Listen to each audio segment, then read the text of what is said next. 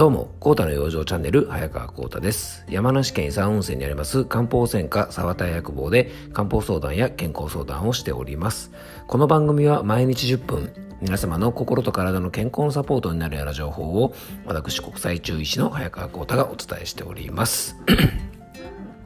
え、ー、とですね、まずご案内なんですが、え、ー、とね、7月30日木曜日に、もうあの番組の中でもね、あの何度かご紹介しておりますが、第4回目になりますですね、え、ー、と、僕が主催のオンラインの健康セミナーを、えっ、と、開催いたします。えー、7月30日木曜日の20時からで、ズームを使った、えー、内容でですね、えっ、と、僕が皆さんに直接あの健康に関する講演をね、行わせてもらってます。で、今回のテーマがですね、温泉と入浴を活用した養生法ということで、あの、まあ、お風呂ですね。まあ、入浴っていうのがですね、非常にあの、僕たちにとっては身近なね、あの生活習慣だと思いますし、実はあの、身近かつですね、とても大切なあの生活の中でできる養生法なんですね。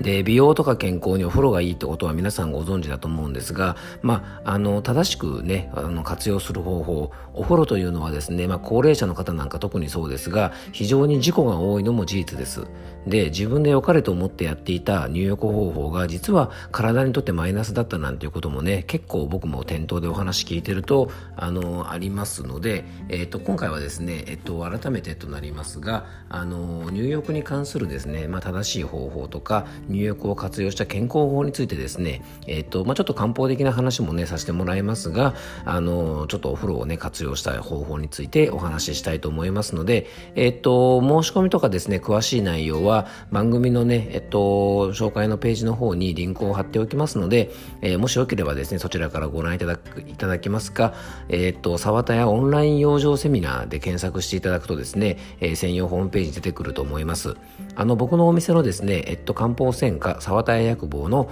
ホームページ、沢田屋薬房で検索していただければそちらのページも出てきますが、あの、うちのお店のホームページからもそちらの、えー、オンラインセミナー申し込みページの方に行くことができますので、えー、ぜひですね、あの、皆さん、あの、参加していただけたらと思いますので、えー、よろしくお願いいたします。僕はですね、実はあの国際中医師というね、あの漢方の専門家だけではなくてですね、実は温泉入浴指導員というですね、入浴と、まあ、温泉に関する健康の専門家でもあるんですね。えー、ですからですね、あの、まあ、普段のね、こう漢方的な話とはちょっと違う一面が見せれるかもしれないので、えー、ぜひ皆さんご参加いただけたらと思いますので、よろしくお願いいたします。えー、さてですね、今日はどんなお話をしようかなと思ったんですが、えっと、僕のですね、えっと、漢方相談でも、まあ、あの、これもね、非常に多く寄せられるお悩みで、えっとね、更年期障害というものがあります。えー、皆さんね、この更年期障害というのは誰もが通る道だと思うんですが、えっと、今回はですね、えっと、今日と明日の2回に分けて、あのー、更年期についてちょっとお伝えしたいと思います。まず第1回目がですね、まあ、更年期を元気に過ごすためにということで、更年期障害が起こる仕組みにについて、まずは今日はね、ちょっとお伝えしていきたいと思います。えー、更年期と聞くとですね、皆さんどんなイメージを持ってますでしょうか？えー、閉経前後の女性の方の、まあ、体調不良というイメージが強いかもしれませんが、ちょっとね、イメージだけが先行している気がするんですね。で、また更年期障害というと女性の方ばかりになるというイメージがあると思いますが、当然男性にもあります男性更年期というものがあります。で、今日はですね、男性更年期についてはまた別の機会にね、えっと、お伝えしたいと思うんですが、えー、今回はですね、女性の方の更年期について、えー、中心にお伝えしたいと思います。まず改めてね、じゃあ更年期ってじゃあどんな時期なのかというのをですね、まず見ていってみましょう。えー、女性の方の更年期の定義ですが、えー、日本産婦人科学会によると更年期というのは閉経前の5年間と閉経後の5年間を合わせた10年間を更年期と言います。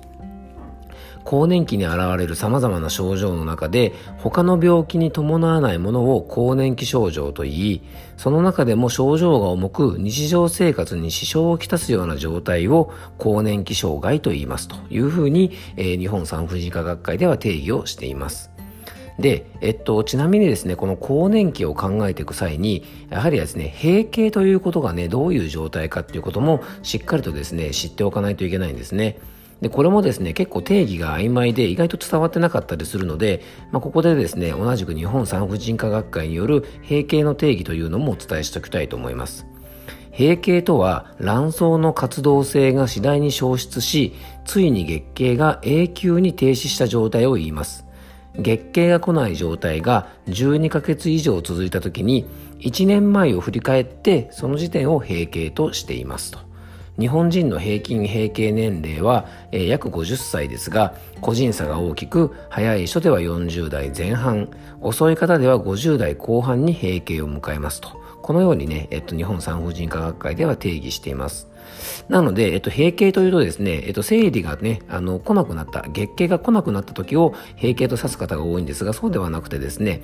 例えば去年の5月から月経が一度も来ていない状態が1年続く、今年の5月まで1年続いて、えー、それからもうね、あの月経の方がないですよってなると、閉経した時はですね、昨年の5月ということになるんですね。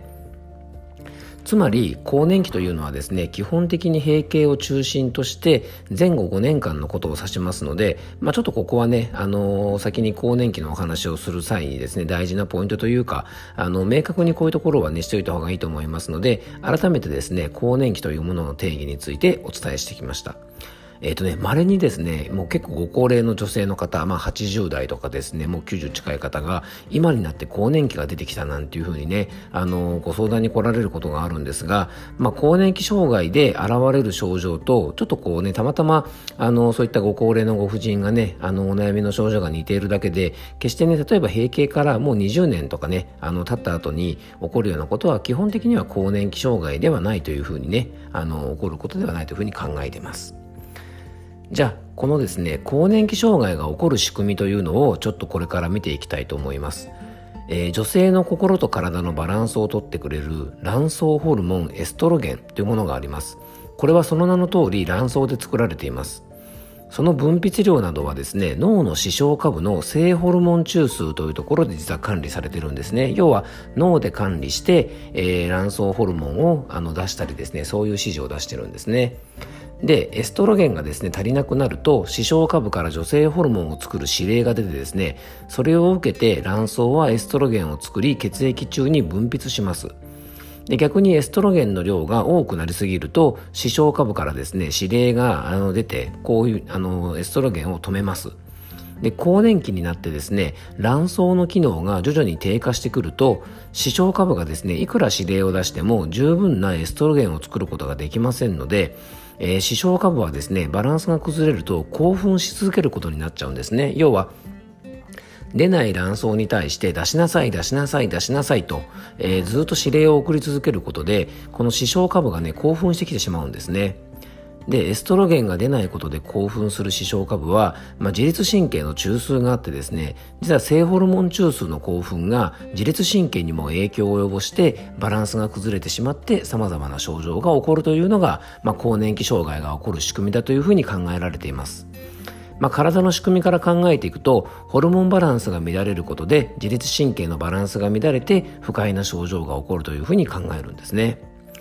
で、これがですね、西洋医学的な体の仕組みである生理学的に、まあ、更年期のね、あの、症状が出る原因をちょっとお伝えしましたが、次にですね、僕の専門でもある中医学的にですね、この更年期の原因っていうのを、あの、見ていきたいと思います。中医学ではですね、まあ、このね、更年期というのをどういうふうに考えているかというと、中医学の世界では女性は7の倍数でえー、年齢が、年齢によってですね、体の変化が起こるというふうに考えます。7の倍数で、えー、体に変化が起きてくると考えられています。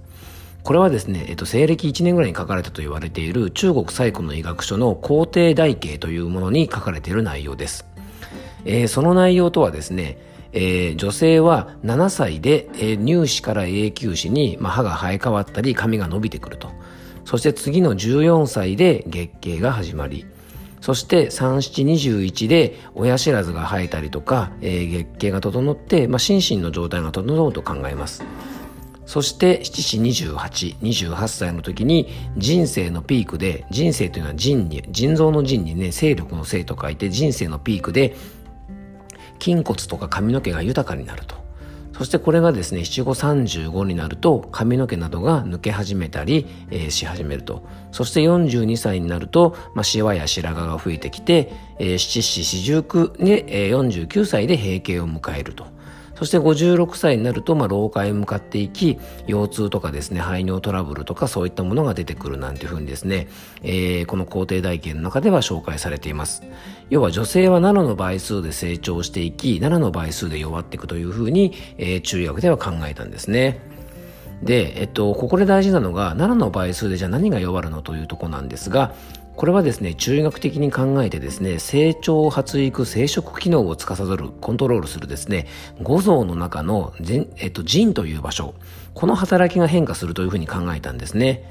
で、腎にはですね、生命力の源の性が、ね、そこに、あの、性があるというふうに言われていてですね、腎の機能は28歳をピークにして、少しずつ加工していき、で、早い人だとね、42歳頃からでも更年期が始まるというふうに中医学でも考えるんですね。えーね、あのー、まあ、中医学的な腎という場所が今の生理学的な卵巣なども含んでいるので、まあ、昔の人もですね、まあ、こういった体の仕組みをね、よく知っていたんだなというふうに思います。えー、次回はですね、更年期障害によってどういう症状が起きるかということと、じゃあ更年期障害の対策としてどんなことをね、養生していけばいいのか、ね、その対策についてお話ししたいと思いますので、えー、ぜひ次回もお聞きいただけたらと思います。えー、今日も聞いていただきありがとうございました。どうぞ素敵な一日をお過ごしください。